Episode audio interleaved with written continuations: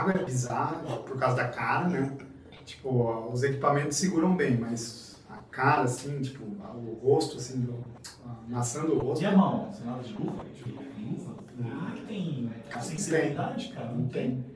Então, a pergunta é como, como é que é nadar na frente do Ben Hoffman? É, isso é da hora. Caralho! Botou o Ben Hoffman na esteira. Nem na esteira, sobrou ele. Sobrou, sobrou. Eu tava na esteira dele, aí uma hora eu taquei, não veio. falei, Desumilde. "Ué, larga Sai todo. com- Larga todo mundo. Larga todo É mundo. que assim, é- são 150 pessoas só, velho, a prova. Ah, E tinha uns 3, 4 50 profissionais. É. Louco.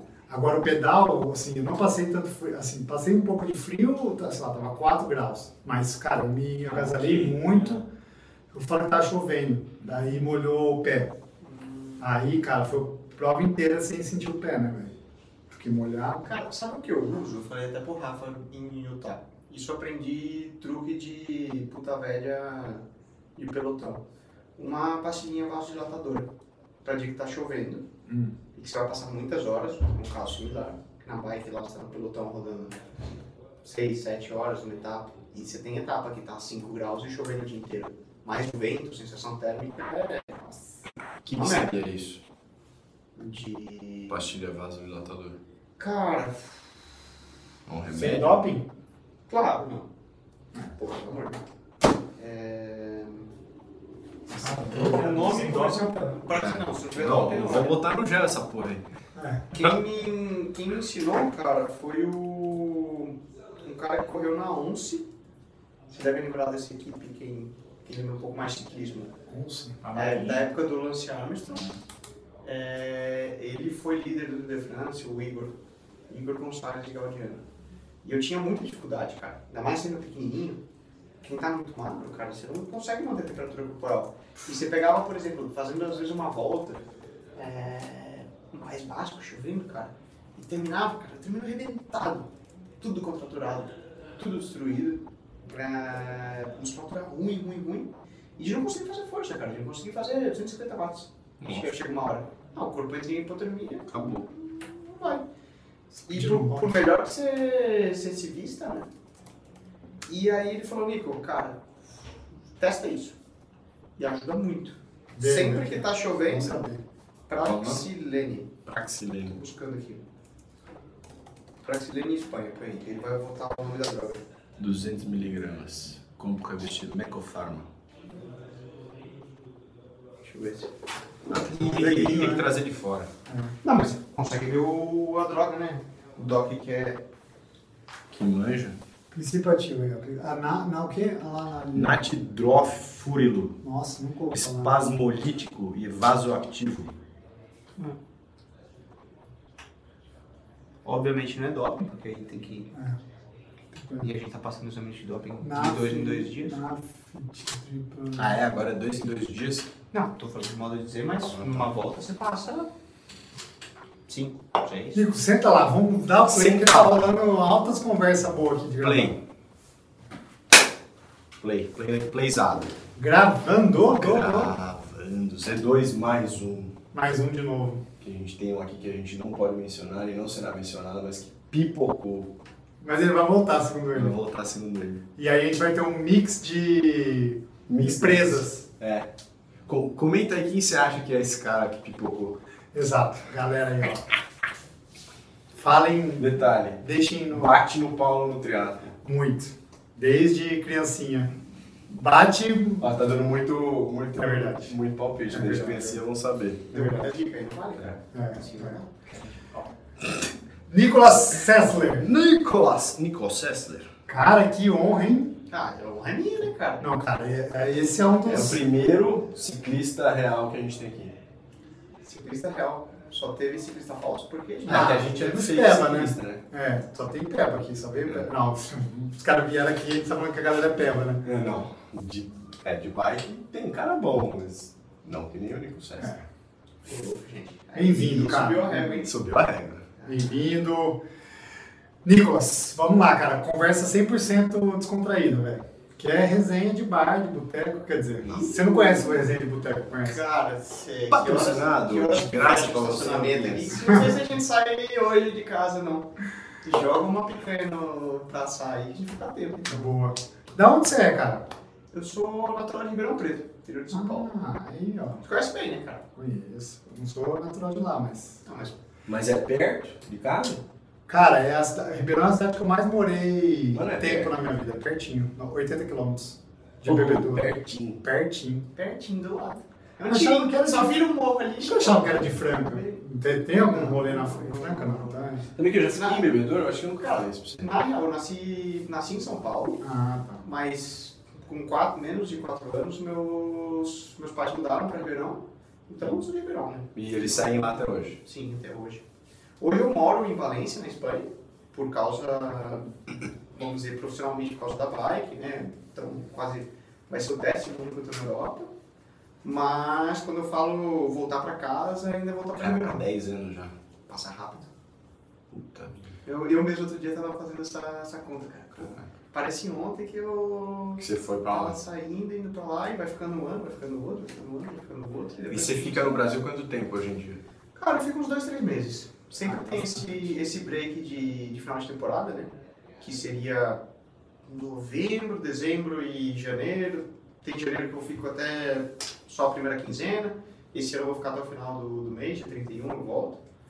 É, e aí sempre dá, encaixar, dá pra encaixar, porque é uma época que ainda não tá tendo competição na, na Europa. Uhum. O clima lá normalmente deveria estar pior do que aqui. Esse ano, atipicamente, Tá o tempo na Espanha está incrivelmente bom e aqui tá Ruim. treinando, fazendo treino de mergulho, pé de pato, máscara, snorkel, eu já comprei. Merda. E... Mas o normal é que em condições aí, quando o mundo tá normal, que novembro, dezembro e janeiro Sejam seja um verão no Brasil e que seja bom para treinar. E, mas mais do que o clima, qualquer coisa, eu acho que é sempre importante, cara, tá em casa, né? Até, o- até a mamãe sempre fala assim, estrelas, Comidinha. tá em casa é uma delícia, cara. E Boa, você só então, valoriza quando você... Quando você volta, você fica em Ribeirão. Quando eu volto pro Brasil, eu fico sempre em verão. Cara, Mas mas. viajo um pouco, mas no, no geral, No geral. fico por lá. Sim. Mas, tipo, você fez Ribeirão, Europa ou teve alguma outra. Cara, na verdade eu pinguei bastante no começo, porque eu comecei no mountain bike, né? É, Ah, é? muito- é, é, não sabia? Não. Nem você? Não. Ô, louco, Conta, gente. conta a história. Conta Conta a desde o história. começo. Cara, eu comecei a andar com, com 10 anos de, de bike. Um, lá em Ribeirão, um amigo do meu pai, ele andava de moto, fazia enduro, sofreu um acidente e rompeu o menisco, cruzados, arrebentou. E teve que fazer cirurgia, aquela história toda. O cara tava numa baleia, enorme, super gordo, e aí o médico falou, amigão, com 160 quilos, não há joelho que te aguente, você tem que perder peso, andar e correr você não pode, porque teu joelho não aguenta, é normal, então, cara, vai pedalar. E aí, até como é, uma promessa que ele tinha feito, é, ele se propôs a fazer o caminho da fé Que legal. na época. Ele tinha um filho que era meio, meio que da mesma faixa etária que eu, o Fábio, e meu pai também estava meio que na mesma fase. Tinha acabado de é, mudar de empresa, começando, estresse, tinha tido também passado por uma cirurgia, também estava acima do peso. Enfim, os dois começaram a pedalar, os filhos também, e, Começou aí. e começou por aí. A gente fez o caminho da fé na época, eu tinha 10 para 11 anos. Caraca. É, tem... Outro dia, faz o quê? Milhares de No final do ano dias. passado eu postei até uma foto desse primeiro rolê que, que a gente fez. A bicicleta era maior que eu, cara. Eu Ah. lembro do típico, a gente falou, ah, vamos comprar uma bike pra fazer, né? Precisa de uma bike. Aí o típico, né? Meu pai, ah, beleza. Não, menino de 10 anos vai crescer. Aí a gente foi lá, comprou uma trekzinha 19. Mountain bike. Nossa. Até hoje a bike é grande pra mim, não poderia ter Mas era o conceito, né? Não, vamos comprar grande, porque aí daqui crescer. 5 anos É. ele vai crescer e vai ficar boa. E, foi assim, cara. Aí São comecei quantos quilômetros lá? Conta, porque tem muita gente que não sabe o que é caminho da fé. É verdade, uma boa. Ah, sim. Bom, o Caminho da Fé, na época, ainda era, tô falando de 2004. 2004. Você é de 94? Sou de 94, exatamente. Em 2004, o caminho saía ainda o original, né, de Águas da Prata e ia até Aparecida do Norte. que era meio, era não, né? A ideia foi replicar o que é o caminho de Santiago de Compostela. Uhum. Até para fazer uma, uma romaria, ter todo o lado religioso também. Uhum. Tem muita gente que faz pelo prazer de cruzar toda a Serra da Mantiqueira ali, sul de Minas e essa região, porque é muito bonito.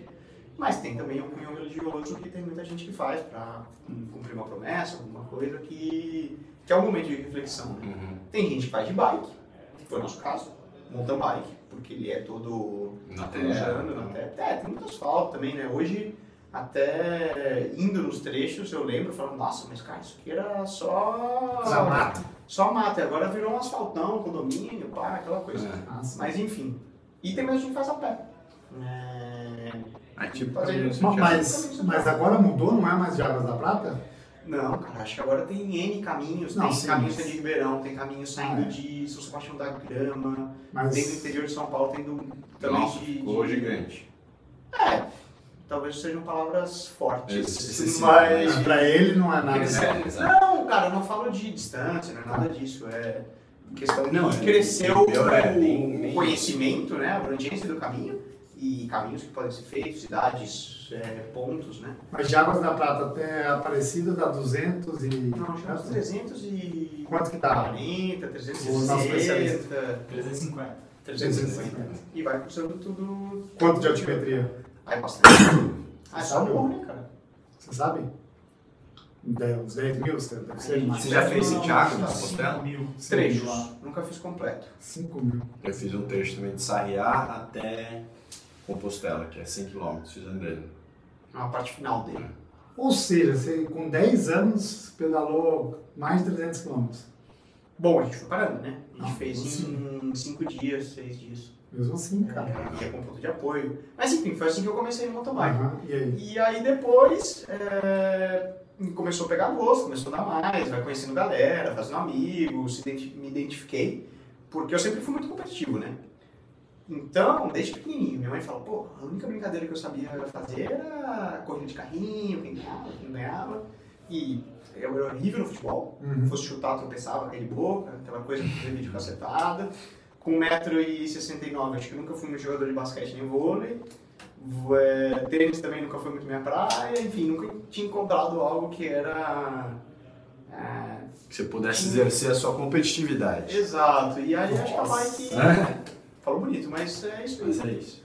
E a bike identificou. Aí comecei a correr, eu lembro de. A primeira corrida que eu corri foi no Interestadual aqui em Vinhedo. De motobike? Não, De já- mountain bike, de mountain bike. Full, full, full mountain bike, na Represa 2. Aham. E de lá sempre mountain bike, cara. No Brasil sempre fui correndo mountain bike. Eu comecei a correr, campeonato brasileiro e tal. Aí logo quando eu fui passar para a categoria juvenil, que era 14, 15 anos, é, eu entrei para a equipe, na época que era a equipe da, da Scott, corria com, com o Vandinho, de Van Souza Cruz, o Dair Pereira, Ravelli, que na época eram nomes aí para quem lembra um pouco mais do, do tradicional do mountain bike, super tradicionais, já aqui de Mourão. Ah, E já- fui- A Jaque é de Franca. A Jaque é de BH. Só É que ela anda muito com o Parabéns. Franca. É, do exato. Tá. É galera dinossauro, né? Tô sabendo bem. Galera dinossauro, enciclopédia Sim. das antigas. E aí você motobike até com que idade? E, cara, o mountain bike até as categorias de base júnior, aí eu cheguei a competir, comecei a Mas viajar. era o quê? Enduro? Não, cross country. Cross country Ah. olímpico. O que hoje todo mundo conhece o Avancini, por exemplo. Sim. É, no meu penúltimo ano de mountain bike, quando a Caloi começou.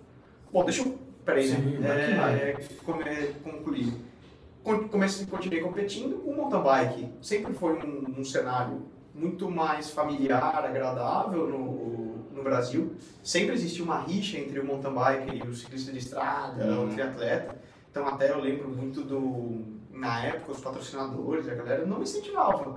E nem, nem, nem meu pai, nem a família de me colocar muito no cenário do ciclismo, porque eram anos ainda bem complicados. Era a época do Armas também, cara. Não Hum. preciso dizer Hum. mais nada. Não era um ambiente que você queria ver seu filho crescer, cara. Sim. Realisticamente. Ah, sujeira. É. E sempre fiquei no mountain bike, eu andava bem, depois como júnior. Ah, fui campeão brasileiro, cheguei a fazer o primeiro pódio no brasileiro em Copa do Mundo. Fui duas vezes terceiro. Júnior, é. Em São Paulo. É, São Paulo, em Ribeirão, morando em Ribeirão. Morando em Ribeirão, mas aí, aí já viajando, cara. Ah, sim. A Jaque até na época fez um projeto Red Bull Under My Wings, Ela estava aposentando pós-Olimpíada de Pequim e queria pô, deixar um legado, né? Algo do que ela, na, na época, a gente morou era referência. Uhum. Ela morava no Canadá, ia ter um Mundial no Canadá 2010, isso. Ela estava se apo- aposentando em 2010 e competiu agora no Tóquio 2020. Ah, ela já foi um caso à parte. Ah, mas enfim, era a primeira aposentadoria dela, né? Sim. Aquela coisa. Uma curiosidade, como é que você começa a ser competitivo? Tem assessoria, tem coach? Como é que funcionou no seu caso e como é que é, assim, o mundo? Porque eu Cara, conheço mais o de triatlo e corrida, assim. O, monta- o cenário do mountain bike de 2005, 6, 7, 8, vamos pensar, Uhum. quando o Avancini começou, quando eu comecei, quando o Sherman começou, quando o Rubinho Valeriano começaram, né? Eu tô falando de nomes já Uhum. mais das antigas, ah, era outro cenário, cara. O mountain bike era muito pequeno, tinha, por exemplo, o cross country passava por uma crise, que é uma modalidade olímpica, Uhum. porque estava começando a crescer a modalidade da maratona, que, que tinha mais a atração aos amadores, famílias, porque não era tão técnico. O cross country é difícil. O cara vai andar no circuito lá, você esborracha inteira a volta com, quebrado, com o braço quebrado, com a bicicleta quebrada. É meio que assim, você cai Uhum. e machuca, né? Você vai cair. Vai cair. É... E, mas era modalidade olímpica, né? Desde 96 em Atlanta que o cross country é uma modalidade olímpica e sempre foi. O, desses anos pra cá, que eu te falo, 2009, 10, 12, principalmente, tem que falar com o início do projeto, quando a Caloi iniciou de 2012 para 13 o projeto Caloi Elite Team, que justamente quando começou foi o Henrique, o Sherman Tressa e eu. Uhum. Foi um turning point na história, talvez, do mountain bike brasileiro. Porque foi a primeira equipe UCI é, oficial brasileira registrada a nível internacional. E o Henrique começou como expoente. Junta-se a isso ao efeito Red Bull de maior transmissão, Uhum. maior acessibilidade na TV, as pessoas hoje podem assistir, né? Uhum. as Copas do Mundo e tudo. Há um crescimento também, se você acompanhar tudo, né, de 2012 até agora, 2022, esses últimos 10 anos, um crescimento natural de praticantes, de gente que busca qualidade de vida, que busca andar de bicicleta, ou seja, o mercado da bicicleta nesse período também cresceu muito. O mountain bike, se a gente pensar como o Brasil, é é a bicicleta perfeita para o terreno brasileiro, porque, cara, quem mora em Minas Uhum. não tem estrada segura para treinar. Sim. O cara vai treinar numa BR lá com um caminhão passando em cima dele, Sim. não atrai. Uhum. É, vamos pensar numa mulher e tal. Agora, o cara pega uma mountain bike, sai lá pelo meio do, do Vale Europeu, dando um passeio. Cara, é sensacional. E, então, o mountain bike cresceu muito nesse Uhum. período. Uhum. Hum, muito em fruto do, do Henrique também, do que ele gostou, que foi um expoente. Na época não existia, cara. Era bem assim, você começava a pedalar. Eu Por lembro conta. de ir por conta, por causa, como como comentei Sim. com meu pai, com um amigo, depois a gente ia em rolê noturno de, de loja em, em Ribeirão, e aí começava, oh, vai ter um campeonato, esse moleque anda, leva ele lá tal. Então não tinha um- uma Certo, escola, você um não tinha tipo, estrutura de treino, Ah, nada ah, de potência, nada. Mas quando entrou no time da Calói, sim, né? Quando veio ah, não, sim. Mas aí já era outro Mas nível. já tá- Não, não, cara, desde quando eu fui pra, por exemplo, na, na Scott, quem, quem me lembra, é, eu falava, eu era super nóia, cara. Eu tinha bike, weight win, trocava tudo quanto é coisa. O, o Rafa Falsarella mesmo lembra, cara, de... Eu acho que eu fui dos primeiros caras a ter um Power Tap no Brasil, em 2008, 2009. Sempre foi dessa pegada Você era fuçadão, assim. Sempre é, fui, dessas- sempre. Tá. Sempre teve, tava sempre na veia. Eu sempre buscava, cara, de tecnologia de treinamento. Eu lembro, cara, como júnior, eu fazendo o treinamento de altitude em Levi para preparar o Mundial. Então já, vamos dizer, eu, eu me profissionalizei muito cedo, é, de levar isso muito a sério. Já depois ali dos 16. O, eu acho que o momento de mudança da minha cabeça foi a convivência com a Jacqueline Mourão no Canadá, quando ela fez esse projeto que eu comento. Entendi. Uhum. Que eu acho que foi até lá, eu levava como uma brincadeira. Como tem que ser, cara. Sim. Vamos pensar, moleque de 15 anos não tem que estar preocupado com Curtir, vados, com, curtir, com porcaria nenhuma. Você me desculpa assim falar. Sim, aí, gostar. 15 anos é Instagram, rede social, sponsor, agradecer. Cara, com 15 anos, cara, você tem que curtir, você tem que estar feliz, tem que andar de bicicleta, ir pro campeonato, tomar um entendo, aprender, não tem que ficar Sim. super preocupado e super profissionalizado. É deixar rolar. O turning point foi quando eu vi a Jaque. E o marido dela, o Guido também, que também tinha sido atleta olímpico e tal. Falei, cara, dá Tem pra ser futuro prof- aí. Tem Não. um futuro A aí. gente não foi o. Porque no Brasil a gente nunca É. pensava nisso, mas fala, cara, Dá dá pra viver. viver financeiramente de andar de bicicleta? Gostei. Olha. Gostei. Gostei dessa história. Uhum. Aí eu acho que foi o virar a chave.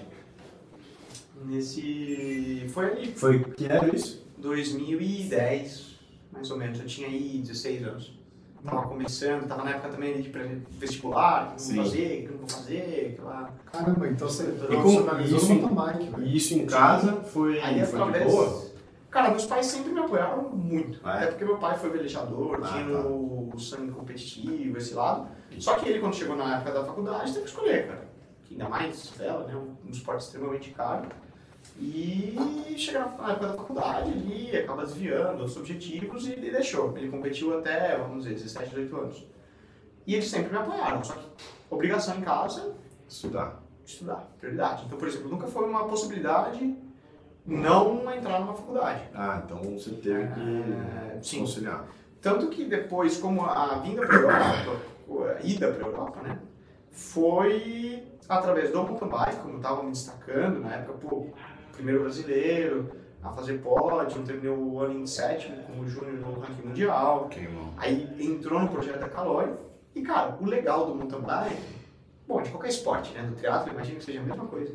Cara, você viaja, você faz amigo. Sim. Você faz contato, você tem história. Porque vamos pensar, já como júnior, tá viajando o mundo, né? Uhum. Pô, África do Sul, Canadá, Estados Unidos, Áustria, altitude em Livinho, você vai conhecendo gente. É, eu recebi um convite para uma equipe belga, é, na época, 2013 para 2014. Com 20 Era o anos. de, de, com 19. 19, 20. Era meu segundo ano de, de faculdade. Aí, cara, quando surgiu aquela história, sempre foi meu sonho. Eu sempre tive claro, depois que eu vi a Jaqueline, cara, se eu quero crescer como atleta e, e ser atleta profissional, tem que ser na Europa, Sim. dentro do meio do ciclismo, né? É um esporte europeu. Sim. Na época, hoje mudou um pouco. Você pode ser profissional do mountain bike no Brasil. Sim. Quase que o cenário do mountain bike brasileiro paga-se melhor do que o cenário europeu. Caraca. tamanho crescimento do, da indústria brasileira no, no mountain bike. Mas enfim, na época não era a realidade. Eu sempre tinha claro, cara, tem que sair. Quando surgiu a oportunidade para uma equipe belga, É. dream cenário, tenho que, tenho que abraçar. Não sei o que vai rolar. Deixei a Caloi, que na época estava consolidando o projeto e tudo, e eles deram maior apoio. Pô, é, porque é uma oportunidade única de vida, Uhum. né? Eu, aí eu olhei na universidade que eu fazia a possibilidade de fazer um intercâmbio e calhou que, tipo, olha, a equipe ah, ia dar um alojamento, não tinha salário, não tinha nada, mas tinha oportunidade de estar lá, né? Uhum. Mas tinha alojamento, tinha todo o esquema. E tinha uma universidade parceira para fazer intercâmbio a 10 quilômetros. Porra, perfeito. Aí eu aí não posso deixar passar, né? E... É, e dava pra negociar em casa, né, também essa. É, vou estudar, pai. Ah, não, e e quando surgiu nunca foi tipo. Não foi problema nunca em casa. Não, não, não, não, nunca foi. E era faculdade do quê? Eu fiz administração e economia. Ah, então você. Você é formado. É. E aí eu continuei lá, porque na Universidade de Kent, ah, quando surgiu a oportunidade de fazer um primeiro ano, o que aconteceu?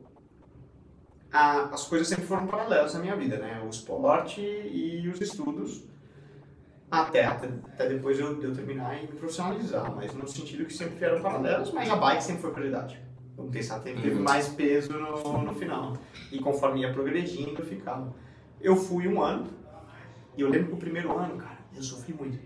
Lembro que uns dois meses, assim, de eu, de eu ligar, ligar pra minha mãe chorando e Vou falar, voltar. ah, isso é bem uma merda, vou voltar. O que, que eu tô arrumando aqui? Ah, claro, né? Chega lá, cultura nova, é, tem que se adaptar com 19 anos. No, no Brasil, pô, eu sempre fui estrelinha, bacana, tal, um monte de gente enchendo, enchendo sua moral, não sei o que. Lá você chega e você não é, pss, não Uhum. rola nem pra baixo, né? E. Pô, E o inverno é ruim. também, né? É, cara, ainda fui no verão, hein? Então eu tô te falando ainda do, do verão. Isso antes de, de começar, Mas ainda tive aí, uns né? 3, 4 meses, como o semestre escolar lá é diferente. de começar os estudos, né? Iam começar em setembro. Uhum. Então ainda tive um período Ah, de você competição chegou ali que eu não precisei, não tava nem estudando ainda. Entendi. E, mas, cara, você chega na. Um brasileiro chega, tava acostumado com um nível de pista no mountain bike aqui também, né? E chegava na Europa, vixi, eu parava em cima da bicicleta, né? Outro tipo de terra, Ah. terreno, ou seja, junta-se a adaptação, treinador novo, muitas coisas, né? E treinos muito diferentes? Cara, era um método bem diferente. Eles ainda eram bem old schools no sentido de, da periodização de colocar muito volume, mesmo para atleta de cross country, Ah, menos intensidade. E, e aqui eu trabalhava muita intensidade, curtinho. Enfim, processo de adaptação. Uhum. E eu lembro da minha mãe falando: não, aguenta. Aguenta um pouco mais, pelo menos, vamos ver.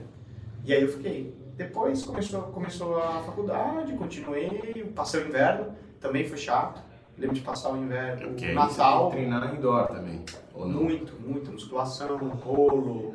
Você vai aprendendo, né, cara? Eu era mestre já em. Fiz um PhD em meteorologia, olhar radar, é, é, vento, aprender. Cara, o que eu aprendi de roupa. Brasil a gente não sabe nada de roupa. Você. Ah, tá frio, Bota não vai uma dar vento. capa, é. Cara, que pra cada range de temperatura aqui, cada 5 graus, Era uma você camada põe diferente. Uma camada diferente. Uma luva, não sei o quê. E não é que você, ah, põe um montão que tá frio. Cara, depois você vira um aquário, né? Por dentro. Não funciona também. Tira um aquário. É, É porque não troca, né? É, soa, cara, é. você soa pra caramba. É, troca calor. Não, não funciona. É, brasileiro, né, cara? Os belgas davam risada, né? Normal. Eles cresceram nisso. Sim.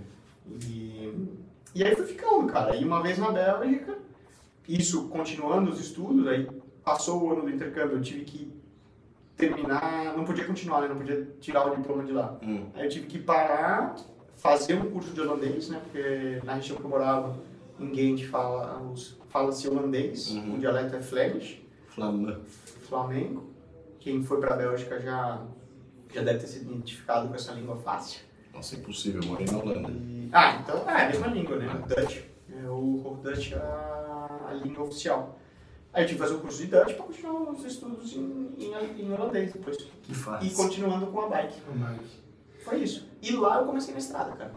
Porque Bélgica, Flanders, é a região talvez com mais tradição. Você morando na Holanda, Sim. Victor, você deve lembrar, cara. Não, só se anda de bicicleta. Só se anda de bicicleta, só se fala de coisa de bicicleta. Sim. E de estrada, principalmente, né, cara? De, pô, na época você devia falar, escutar falar de Zoetemelk, o próprio Vanderpool, é, que são nomes aí, é, Robert Kessing, Rabobank na época, enfim. Sempre teve muita tradição no ciclismo de estrada, aquela região. Mas aí você foi puxado ou como é que foi essa, esse switch? Que ano que foi, mais ou menos? Foi no Cara, fim da foi- faculdade? É, 2016. Era meu último ano sub-23. É, eu tava trabalhando com um treinador belga e ele era, na época, ele era até. trabalhava na, na Quickstep também. E ele olhava meus testes, eu sempre tive muita dificuldade no mountain bike de ter pouca explos- explosividade, de ter um perfil, de ter, muito, ter um endurance muito bom. Vamos pensar no mountain bike. Na primeira volta eu tomava dois minutos dos primeiros e depois eu continuava lá dois minutos atrás o tempo todo. Entendi. Só que no mountain bike moderno não adianta. É. Você tomou. Porque eu não, nunca tive esse punch. Uhum. Sempre fui um motorzão diesel, vamos pensar. Entendi. E foi um pouco assim, olhando a questão. Não sei, aqueles momentos de crise também na vida que você tem que se reinventar e sem querer o destino, Deus, o que você quiser chamar, te põe em outro. Te coloca lá na frente. em outra direção. Uhum. A equipe de mountain bike estava passando por um momento ruim, o, o diretor estava roubando do manager, falando que ia levar a gente para corrida, pegando a grana, não levava, porque estava numa situação financeira. Cara, acontece no mundo inteiro. Não é só aqui. Não, tranquilo, não é. A gente tem mania de achar que o Brasil é horrível, mas tem muita. é, acontece no mundo inteiro, tem problema. E tava naquela, pô, lá na Bélgica. Até na Bélgica. Sem correr de bicicleta, é, terminando a faculdade, não, não podia voltar por causa da facul, e não tinha condição de ficar indo e vindo o tempo todo, né? E aí o meu treinador pegou e falou, Nico, você já correu de, de speed na estrada? Não, cara. Isso aí é pra dopado, isso aí é, isso aí não é pra mim, não. E ele falou, não, cara, vou louco, gente não tem mais margem, o passaporte acabou, o Lance Armstrong não tem mais, ninguém quer, não sei o quê. Conhecendo os números e tal, eu acho que você vai se dar bem. E pelo menos te mantém em forma, você continua treinando, porque na Bélgica tem uma corrida num raio de 20 km todo dia, no verão, uma corrida de quermesse, que eles chamam, Hum. que é basicamente isso aí, quermesse da igreja, né? De fazer uma É. festa, a festa é a corrida de bicicleta. Que legal, velho. É muito legal, assim, pra quem gosta de bicicleta, a Bélgica é sensacional. Você entra lá num bar cheio de bêbado, belga, vendo que tá entrando, você se inscreve lá, anota, dá 10 da euros, hora. os caras já fazendo um bookmaker de aposta lá, igual corrida de cavalo. Ai, que massa. É muito massa, cara. Tá vendo? Conversa de boteco aqui, velho. Ué. É isso aí. Lá é. O conversa de boteco é pra zoar Vai pra bike. Cara, é, Não chama gente de futebol, né? Sim, cara, como se fosse, vamos pensar aqui em São Paulo. Cara, tem a corrida de Pinheiros lá. Hum. Beleza, vai entrando lá, tem é, tá a padaria lá. Você entra na padaria, anota, eles fecham a rua lá, um circuitão de 10 km, ah, o pau rola. Que da hora. Todo dia tem uma coisa Que da diferente. hora. E assim, tô falando, tipo, você chegava lá e você falava, ah, você é esse cara? Não, fez décimo na do ano passado. Porra. Olhou. Uns caras. Aquele cara, não, ele correu 10 anos na Quick Step, não sei o que, foi gregário do tal cara. O louco, ele vai largar amanhã. Pá, pau quebra. Que da hora. E eu aqui, Peba Master, eh, mountain bike, é lenha, cara. Vamos. Vamos. E foi assim, cara. Eu comecei a correr, porque mais com o intuito de manter a cabeça Uhum. Tirada dos problemas e servir como treino, estímulo, né? Pô, você, né, Paulo, como vamos pensar médico, treinador, você sabe que às vezes o psicológico do, do atleta, do teu paciente, é quase que mais importante do que a condição clínica dele, né? E se o cara tá desmotivado e tal, às vezes você tem que é. encontrar truques para manter o cara, não sei, com um desafio novo. Sim. Mas você não tinha contrato profissional ro- vigente nesse momento. Tinha no mountain bike. Tá, você recebia um salário de motorbike mesmo sem correr. Ah, mas era pouquinho. Ah. Ainda era. Era mais tipo. ali, apostando no meu futuro, cara. de Era- morar, moradia, E meus alimentação. pais ajudando.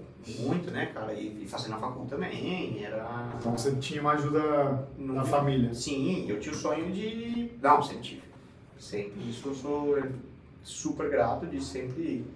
Ter um é, apoio. tive esse apoio. Uhum. Mas, enfim, aí foi isso, cara. Eu comecei a ir, comecei a gostar, porque as provas eram mais longas, não sei o quê. Ele me conseguiu uma equipezinha pequenininha lá, pra, só pra fazer essas corridas. Os caras viram que eu andava bem, né? Falaram, ó, esse mountain bike aí, é, né? nós vamos fazer uma voltinha lá na, na França, você quer ir com a gente? Eu vi que você sobe bem. Para um belga, assim, cara, meta montanha é uma ponte. O pontilhão ali, pra sair da ciclovia aqui de São Paulo, passar o pontilhão aí por cima da marginal e ir pro outro lado ali, aquele é a meta montanha do belga.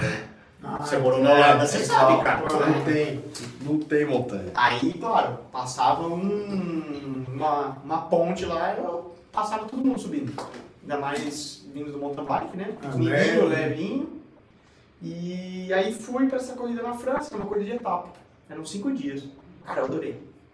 É muito legal correr prova por etapa. Você entra numa bolha ali, num, num negócio. No triatlo não tem muito, né? Não. O mountain bike tá começando a ter, e... mas cara, é sensacional. Você entra num universo paralelo ali do, de corrida de vários dias, parece que o mundo acabou e você fica ali, né? Que da E vai, um dia depois do outro, um dia você. Eu lembro que o primeiro dia eu caía, o segundo. Tem mais assim, estratégia, é muito. É, muito diferente. tem N corridas rolando ao mesmo tempo, né? Coincidiu de que nessa corrida por etapa, no segundo dia, é, até por falta de conhecimento, né? Eu saí na fuga e depois ataquei e fui 90 km sozinho e ganhei a etapa. E peguei todas as camisas do dia. Na, na França. E todo mundo, cara, quem que é você, né? Hum. Onde você surgiu? Ninguém faz isso, cara. Você é um idiota. E mais ainda, né? Segurar alguma coisa assim. Sim, às vezes, às vezes escapa, mas É, explode. e, enfim. É, seria o normal, né? Né? E, e eu lembro, cara, um dia, um calor, os gringos, né? Nossa, os belgas tudo rosa, né? Largado, né? Derretendo. E hoje de verão preto, né? Tá bom demais. Tá no quarta-feira no carro, a gente dá umas piadas, né? 42 graus, aquela coisa. E, e aí eu adorei, né, cara? E acho que também um pouco geneticamente pelo perfil de biotipo muscular, de me dar bem com esse tipo de, de provas mais longas, gostar. Ah, o tipo do treinamento também, eu, eu lembro que na época o, o Tom, que era o treinador, falou, ó, cara, então vamos meter um pouco mais de volume e tirar um pouco de intensidade. Ah, achei lindo, né? Ah, Ah, você me põe pra fazer esse de 30 horas, eu acho uma delícia, cara. Fazer 150 todo dia. O Rafa, o treinador, é, tem que ligar. Ô, deu de volume, né, cara? Vamos botar um pouco de tiro. ah, vou fazer só mais uma semana. De... Você gosta de, de chat selim mesmo. É, eu gosto, cara. Mas você me pediu pra fazer um tiro de 30 a 30 no rolo, corrida de Swift. Ah, Ai, te catar, é uma merda.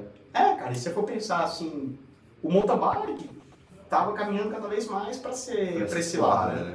Que geneticamente eu comecei a perceber que não era o meu o pão com manteiga ali, não me favorecia. Eu fui pra estrada, vi um mercado até financeiro muito maior, e diretamente, só através disso já apareceu uma equipe querendo me contratar. Uhum. É, e colocar dinheiro. Eu vi, eu vi aquele caminho que, vamos falar, uma Uhum. Tava começando a realizar que, cara, não vai dar pra eu viver do mountain bike. Porque eu via, pô, ruim eu não era, mas bom, muito, muito bom Entendi. não era também. Ia ficar meio naquele meio do, do caminho. E aquela coisa que, como eu falo, destino, não Pô, sei, aqui- é, aqui inventou destaco. algo que eu adorei, que geneticamente me favorecia, que eu gostava, tipo, me divertia mais treinando, né? Que é muito importante como atleta Sim. profissional. Esse é o trabalho, mas no final das contas você tem que gostar do que você faz. Você tem que estar se divertindo para render bem. E aí foi assim. Boa. Caralho. E aí quando veio a, a sua atual equipe? Cara, É, depois é, disso. você teve trocas de equipe? Como é que foi? Tive, tive. Quando você foi Porque o que eu realizei assim. isso, cara, eu ainda era sub-23. E o que muita gente chegou e me falou, olha, você ainda é sub-23, mas meio que o, é o limite para você fazer uma boa temporada na estrada, para você poder passar por uma equipe profissional. Porque quando você pega alguém já muito mais velho, para eles ali, o europeu, né, ainda mais sendo brasileiro, fama de doping, Uhum. etc., pé atrás, é, depois dos 24, 25 já não passa mais. Entendi. Eles olham e querem gente nova. Você ainda tem. É, isso era 2015 para 16. Você ainda vai fazer teu último ano sub-23, você tem 21 para 22. Se você quer, é agora. Você tem que dedicar uma temporada full à estrada, vamos ver se você vale ou não. Você precisa de aprender, você precisa aprender. Você não, não sabe correr na estrada. Ninguém faz o que você faz, porque é idiotice. Uhum. Você pode fazer isso num, e dar sorte num dia de 40 graus com um pelotão amador, mas no profissional, Você não vai conseguir. não. Então você tem que aprender a correr, aprender dinâmica de estratégia, de pelotão, essas coisas todas. E aí a gente vai ver. Eu fiz isso então em 2016, falei, não, vamos ver. Mountain bike, sempre posso voltar. Posso ter meu patrocinador individual e, Uhum. e voltar. 2016 eu foquei full na estrada, andei bem, me destaquei, ganhei, ganhei, voltei a ganhar provas, ganhei volta a Valência, ganhei volta, volta a Lerida na Espanha.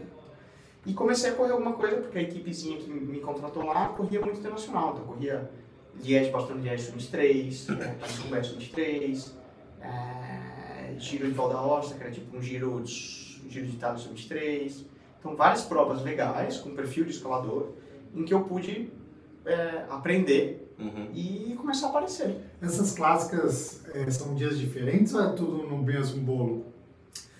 Cara, o você Paris Roubaix tem o Elite ali, o, o Open tem o 23 ou é larga todo mundo junto e depois. Depende. classifica? Tem algumas que é no mesmo dia e outras que normalmente é no sábado, Hum, nem Mas- sempre em conjunto. Mas então você já tava vivendo no meio da turma que largava, que, foi, que era os Pro Tour. Não muito, Tá. não muito. O ciclismo de estrada é bem separatista. Tá. nesse- Não é tão legal como no triatlo, Tá. no, no mountain bike, que, cara, Você você vai correr uma Iron, você tá largando lá do lado do Lionel Sanders. Sim. É, se quiser, é, assim, se quiser não, você tá vendo ele É. ali, né? Sim. É, na estrada não.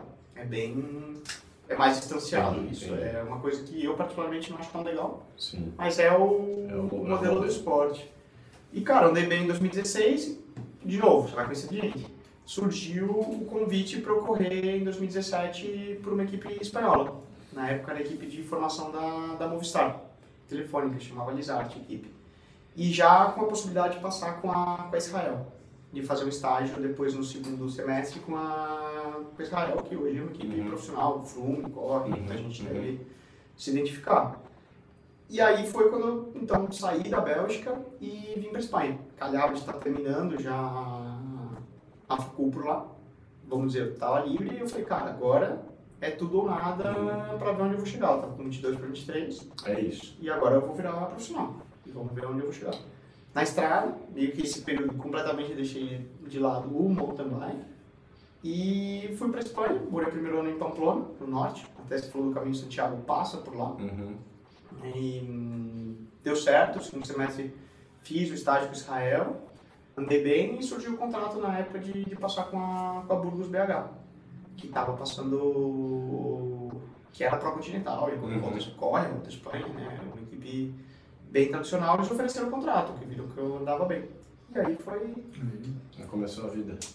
aí foi, As we know it. as we know it, exato, como espideiro. Então você tem cinco anos aí de. de Esse vai ser o sexto ano, Sexto ano, né? Meio, Boa. é, no ciclismo profissional, né? Sim. que quer dizer, né, se eu for pensar toda a vida como é que eles diferenciam na Europa, né? Você passa a ser profissional quando você passa a receber um salário Entendi. e que entra para uma determinada categoria da Tá. da UCI lá. Mas no fundo, às vezes no mountain bike, pô, eu cheguei a receber salário no mountain bike. Sim. Mas, tecnicamente, eu nunca fui profissional. Você é profissional quando você assina por uma equipe de categoria continental ou mais, ou mais na. Aí é, pô, nomenclatura da, Sim, da sim, UCI. sim. Mas no ciclismo profissional vai ser o sexto ano. Boa. Tem mais quantos anos pela frente? Só Deus sabe. Isso, sabe que isso é uma coisa que, que eu tenho discutido com muita gente, cara. Não sei se tô ficando velho, tempo de, de estrada, que eu já começo a pensar, né, cara? Tem o surgimento do gregário, é, outros projetos que vão aparecendo e coisas que eu gosto de fazer, né? É, pensar em ser diretor, eu gosto muito da parte de coaching mental, é, olhar para esse lado todo e você começa a perguntar, né, cara? Por quantos anos eu vou correr bicicleta?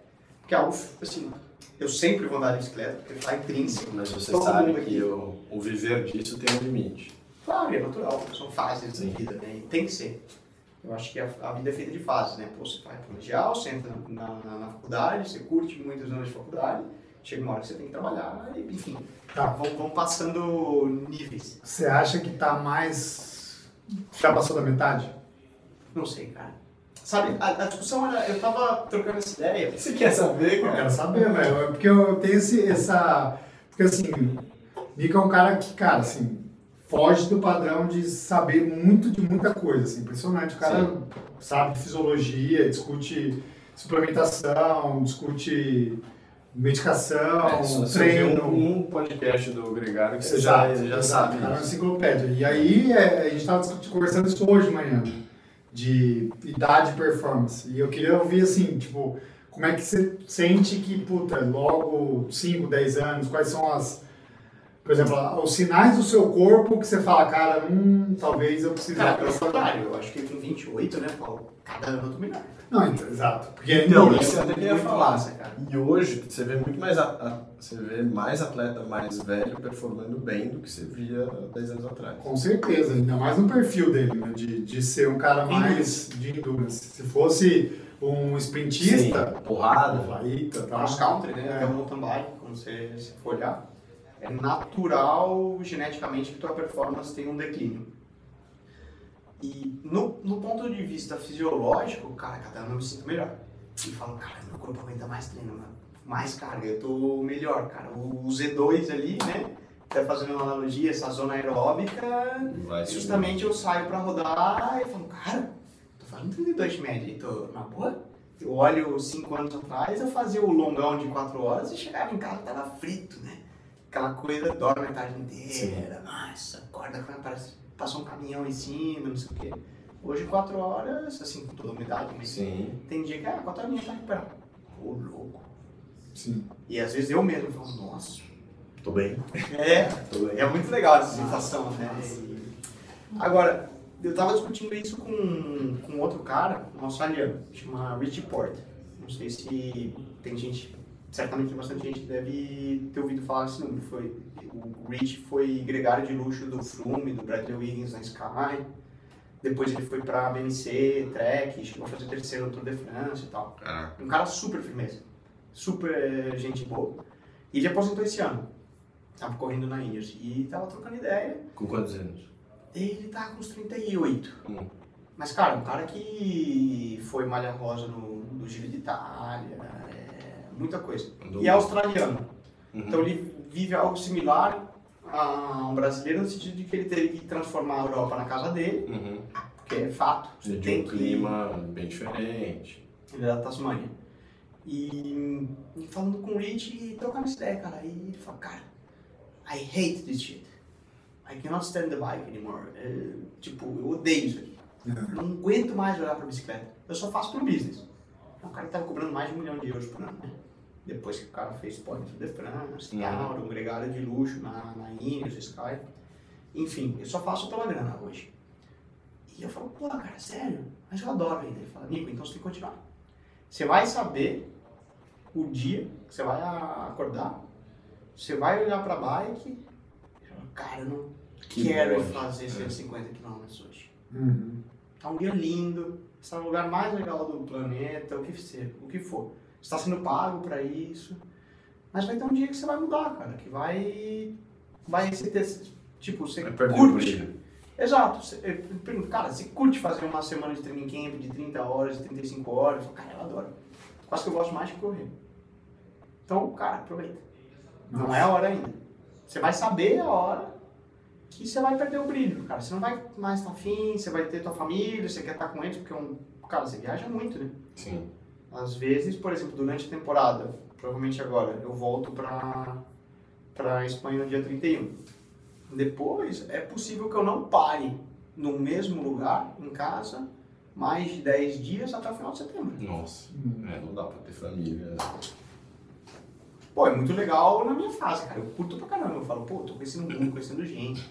Adoro andando de bicicleta, pra cima e pra baixo o dia inteiro. Mas chega uma hora que você vai cansar. E é normal. Mas por enquanto, Boa. Boa. Te, te satisfez a resposta? Muito, pô. O Você tá cara sempre me. né? É, você gostou, né? Tava esperando você falar disso. Tô olhando pra você aí. Você, Então, pô, você achou que eu não conseguia ficar mais bonito, né, velho? Ô, ô, Nico, cara, assim, passando um pouco da, agora de resenhas e, e conversas fiadas, groselha. Como é que é o clima no pelotão, cara? Eu tenho muita curiosidade de saber isso, Eu cara. tenho, eu tenho Tipo, é a mesma coisa a não gente tem, assim, dos nossos Estão treinos. dando muitas perguntas aí. Não, não. Ah, eu tô, tô É, tá devagando. monopolizando aí. Mas tudo bem. Normal, cara, eu sou fã do cara, velho. É, também, pô. Paulão, cara, é... isso é como a vida normal, que eu acho.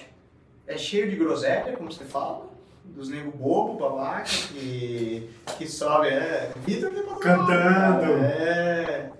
E nego que sobe na caixa de fósforo e acha que tá, tá acima de você. Tem cara que é, sim, parceiro de, de coração, que você fala, nossa, esse cara faria tudo por ele, vira amigo da vida. E tem. É, um, um caso um pouco é o atual dono da, da Global Six, a equipe que eu corro, que é o James, cara. A gente foi companheiro de equipe como atleta na, na Burgos, nesses, nesses três anos. E ele tava super infeliz, cara, não curtia, o ambiente não, não fazia bem pra ele. Um cara extremamente inteligente, também extremamente dotado geneticamente, cara, com VO2 de 93 Nisso. moleque, mas não gostava, cara. Não se sentia bem correndo, justamente. Com 21 anos, decidiu pôr um fim à carreira como atleta e abriu a equipe. Que animal, cara. E, e correndo atrás. E é um amigo de, cara, independente do que rolar, é um amigão. Ele falou, e na época ele me convidou, cara. Vamos Mas o. Paulo quer saber se tem os filhos da puta. Pra caramba. Pra Cadê caramba. Eu quero saber, tipo, tem os caras que empurram, que derrubam, Tem. que faz, Ah, que faz tem, merda de com propósito. Tem, tem, E tem. tem os caras que são, você sabe que ele sempre vai fazer filha da putice. Cara, tem aqueles caras, aqueles caras que têm respeito no pelotão, porque o cara é classudo.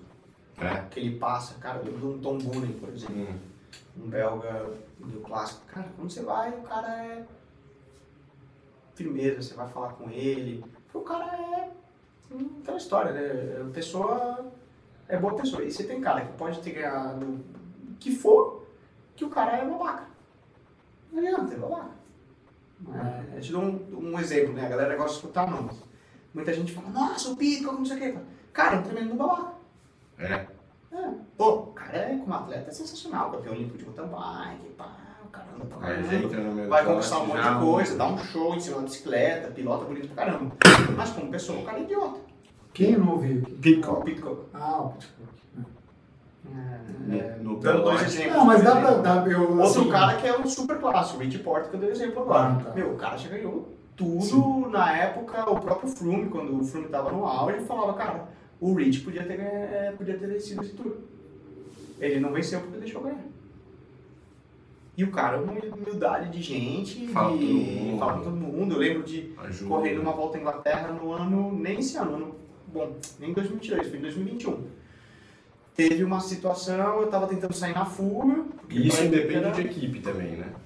Não, cara, é da pessoa. Cara, da pessoa. Da pessoa. O cara muda de equipe, mas é, segue sendo uma pessoa.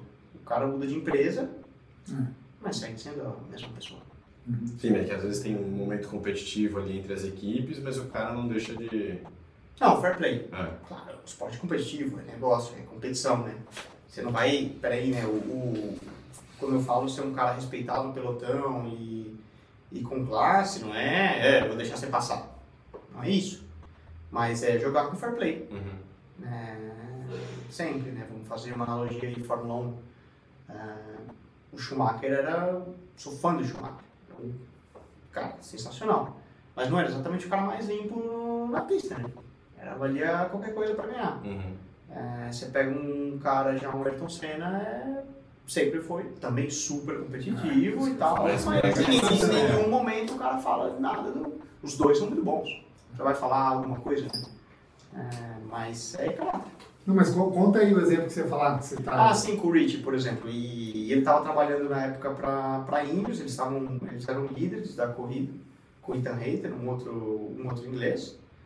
E eu estava tentando sair na porque eu estava disputando a, a classificação de montanha, estava em segundo. E aquela coisa, vai, bate, não sei o que, tá, tá, teve um momento ali que deu uma esbarrada nele e é, ele falou, ah, me xingou e tal. Depois eu, eu saí na fuga e tal. Eu, pô, no no estresse da corrida ali, né? Uhum. Ah, beleza. Desculpa, fui. Aí depois no dia seguinte, um cara veio me procurar no meio do pelotão. Cara, vamos pensar na realidade, né? Então o Nicolas frente é um cara desse padrão e desse respeito no, no pelotão. Ele veio me procurar, cara, desculpa ontem ah, ter te xingado lá no, no momento que a gente se encostou e tal. Totalmente errado, desculpa, eu tava.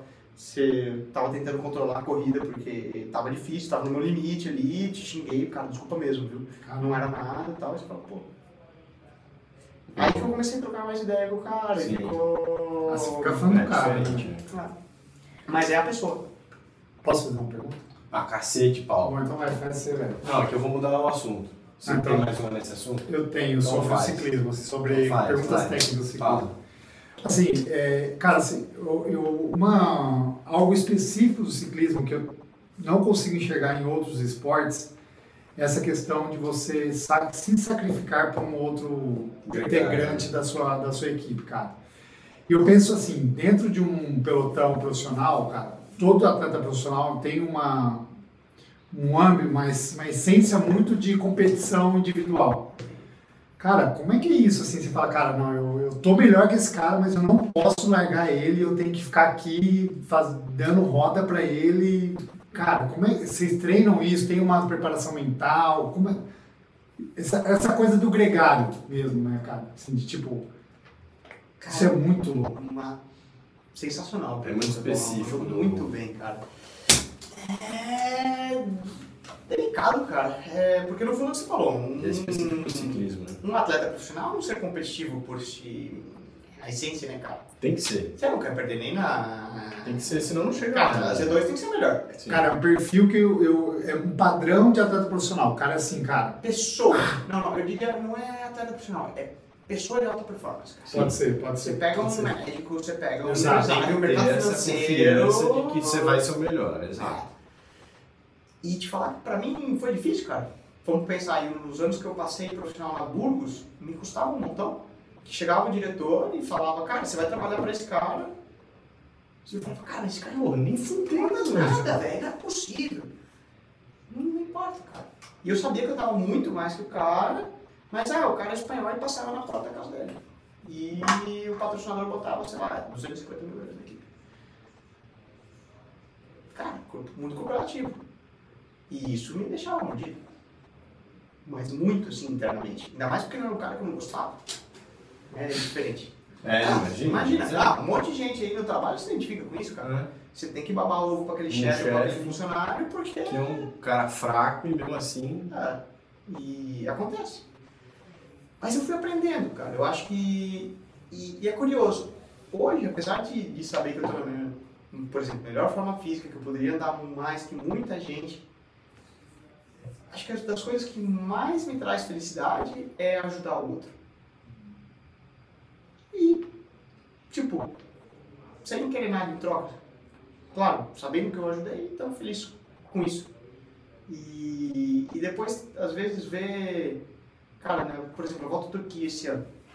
Teve uma etapa que nosso sprinter, o Ismael Miro, foi terceiro, cara. Ganhou o Caleb. O Jasper Philipsen foi segundo, ele fez terceiro, cara. E aquele dia, o dia inteiro, eu fiquei com ele. É, o tempo todo tapando vento, cara, ah, parou, ir no banheiro, beleza, paro com você pra você não ter que ficar vem na rota o tempo todo, ó, oh, preciso de, de garrafa, gel, não sei o que, barrinha, comida, papo. Não, peraí, você fica tranquilo.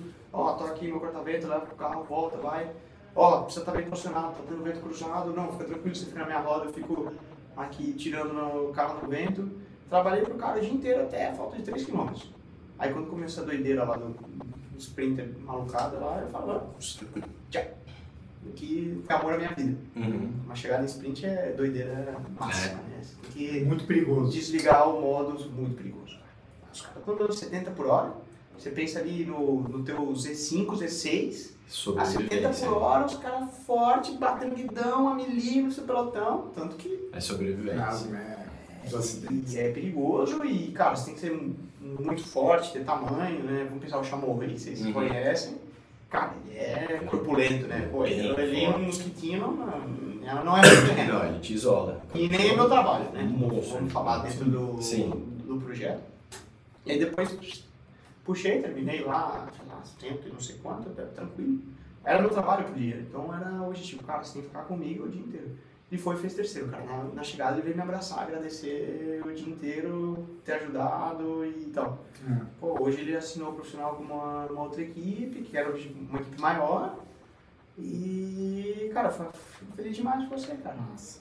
É. Mas o legal, assim, cara, eu, as grandes voltas aí que eu assisto, você chegam os primeiros, tá? depois você fica assistindo, as pessoas que chegam atrás chegam comemorando muitas vezes, né, cara? O cara, é, tipo, é verdade. cara fica, caramba, os caras ganharam e tal, então, assim, tipo, ele nem viu, né? Porque acho que. Não, é só fala você nem vê chegar, né? Não. Ixi, e os perrengues que você passa só pra terminar a etapa depois que você trabalhou, né?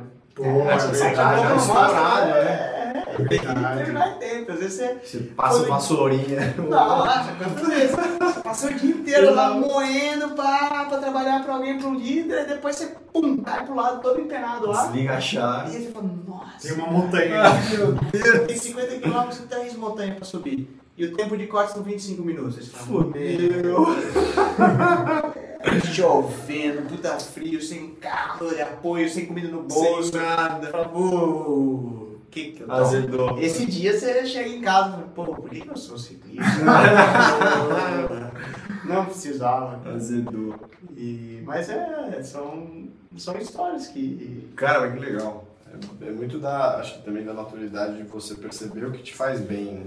É. Esse negócio de servir o outro. Cara, e tinha o. E isso eu lembro também, Murilo Fischer falando. É, no ciclismo profissional, é o esporte individual mais coletivo que existe. O que importa, vamos pensar, para quem paga teu salário, que é a equipe, é que a equipe performe. Que a equipe apareça e que a equipe tenha um resultado. Ela não quer saber se é com o Paulo, o Vitor ou com o Nicolas que aparecer a equipe. E ou você é bom o suficiente para bater o martelo e ganhar a corrida, ou você tem que ser muito bom em fazer com que o outro ganhe a corrida. Se você é aquele cara que quer bater no peito, mas você não arremata, e pode acontecer, porque às vezes são meio por cento, cara. Mas você fala realisticamente, cara, eu sou muito bom, mas eu não sou bom o suficiente para ganhar do Valverde da La Felipe tudo bem. Então, tenha certeza você que você é muito bom em fazer com a Felipe ganhar a corrida. Entendi. E se você fizer isso, você vai ter trabalho para sempre. É isso. Porque é valorizado dentro do, do sistema. Porque eles sabem, cara, como empresa você precisa de ter. Você tem uma Felipe, você tem um Valverde, você tem um Saga. Isso. É. Mas, para que esses caras possam ganhar, você precisa de N, N gregários. Tem muito mais gregário do que capitão, né? Do que gente que tá, vai, vai ganhar a etapa, que tá lutando pela Na classificação. realidade, que vão ganhar a corrida ali, a gente fala. Você vê um pelotão de 200 caras no ciclismo profissional largando a corrida. Na real, ali tem 20 caras pensando em ganhar a corrida. Um de cada equipe. Que legal, cara. Olha isso, que louco. É louco, né? Porra! É diferente e eu confesso que eu levei muito tempo para entender isso, me custou muito, de uma mentalidade de um triatleta, de um mountain biker. É, porque você entra, cara, é você, é o Victor. Cara, vou fazer o Iron, meu melhor. pá, pá, pá, meu resultado, meu pá, né? E o ciclismo é diferente nesse sentido. Não é uma equipe de. um time de futebol, um time de basquete que ganha o Barcelona, Uhum. porque ganha o Victor, Uhum. Não ganha o, É verdade, Barcelona. É. Mas, para que o Victor ganhe, você precisa ter todo o Barcelona por trás. Isso é muito bom. Apesar que agora, assim, Tem a- tem as a- as, equipes. a- é, as, as equipes estão ficando mais em evidência, né? As maiores, por exemplo, tipo de mídia e vídeo. Não, não, de Não, ciclismo. ciclismo. Ah, Acho que até do Netflix e tal. Ah, sim, o Star. Vai É, ter agora um documentário esse ano, a Netflix vai publicar tipo. De todas, né? De todas, tipo Fórmula 1. Drive to Survive. Né? exato. Que louco! legal. É, Foi meio behind the scenes, o mesmo que eles fizeram na Fórmula 1, Sim. eles não- eles fizeram com o Tour. Ah, que animal. Foi legal pra caramba, cara. Vamos, ver qual vai ser o resultado É, final. mas o trailer tá animal. É, eu acho que pra, pra não alugar muito mais o Nico, É. Nossa, sério, tá acabando? que acabar, Pô, eu não cronometrei, cara, mas já Já deve dado uma hora. perto de uma hora. Já deu mais. É, Libera meu atleta, ele precisa descansar. É. Ah lá, ah lá, ah lá. ó, vou te, vou te expor O aqui. bichão tá, tá assim, formigando pra entrar aqui, velho. Tá. É, aproveitando que você falou dos gregários aí, quando começou o gregário, conta um pouco só pra, pra gente encerrar como que é essa, esse lado teu aí. Cara, de novo, volta na- nas crises, né? Como a gente tem que se reinventar às vezes em crises e coisas muito legais aparecem.